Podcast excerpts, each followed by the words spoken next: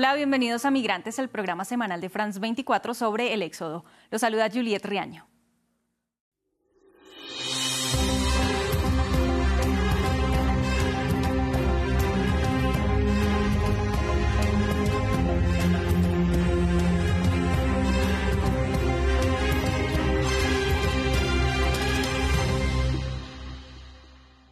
Con el objetivo de desincentivar el tránsito terrestre hacia Estados Unidos y la entrada irregular por la frontera sur estadounidense, los gobiernos de Estados Unidos y México alcanzaron un nuevo acuerdo migratorio que, por un lado, entregará un permiso a 24 mil venezolanos, pero devolverá a territorio mexicano a quienes no cumplan con los nuevos requisitos de ingreso.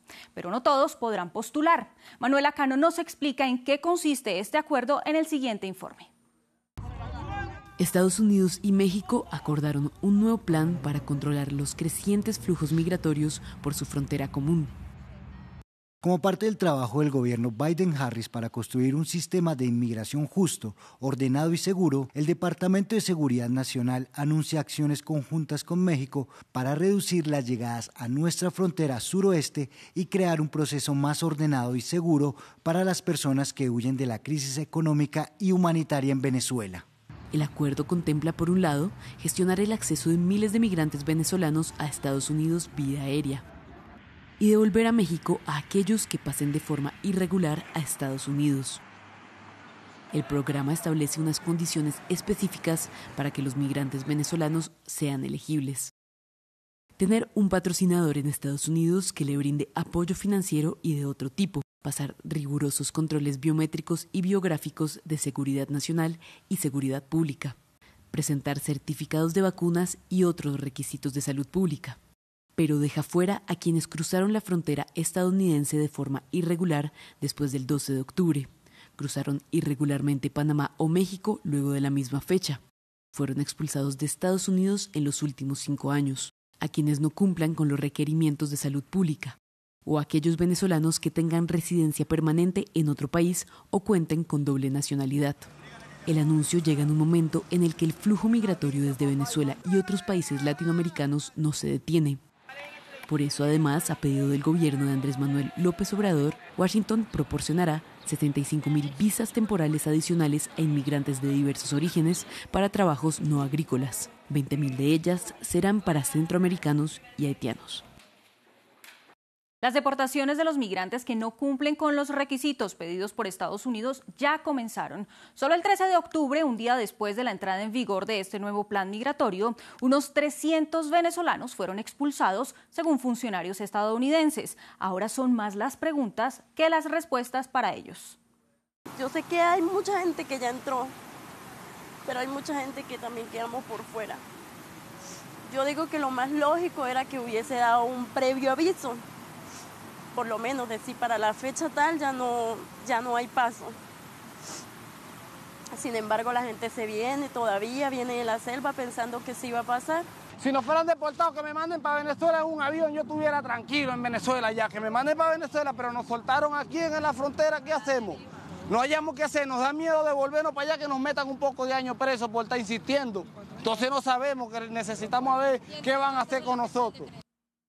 Y otra de las grandes preguntas que deja este acuerdo es qué pasará con los migrantes venezolanos que para el 12 de octubre ya estaban en tránsito terrestre por Sur o Centroamérica. Se lo consultamos a Adam Saxon de la Oficina para Asuntos Latinoamericanos de Bola.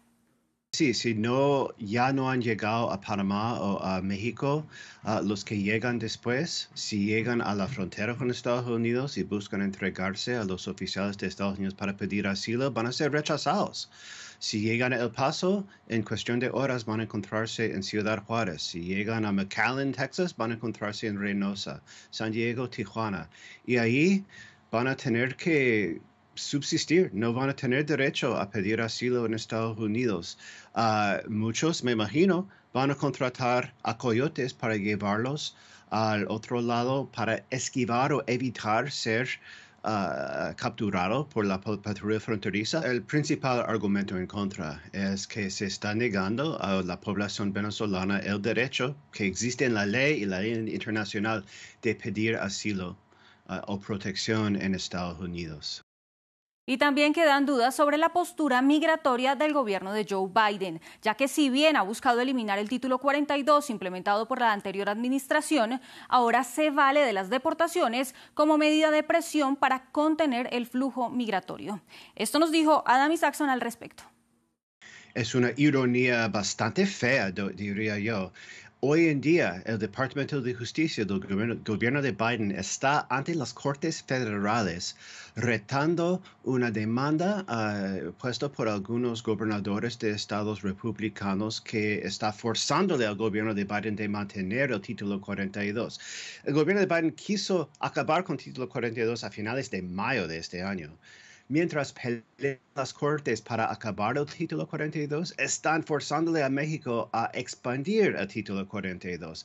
Eso debilita totalmente sus argumentos ante la Corte Federal.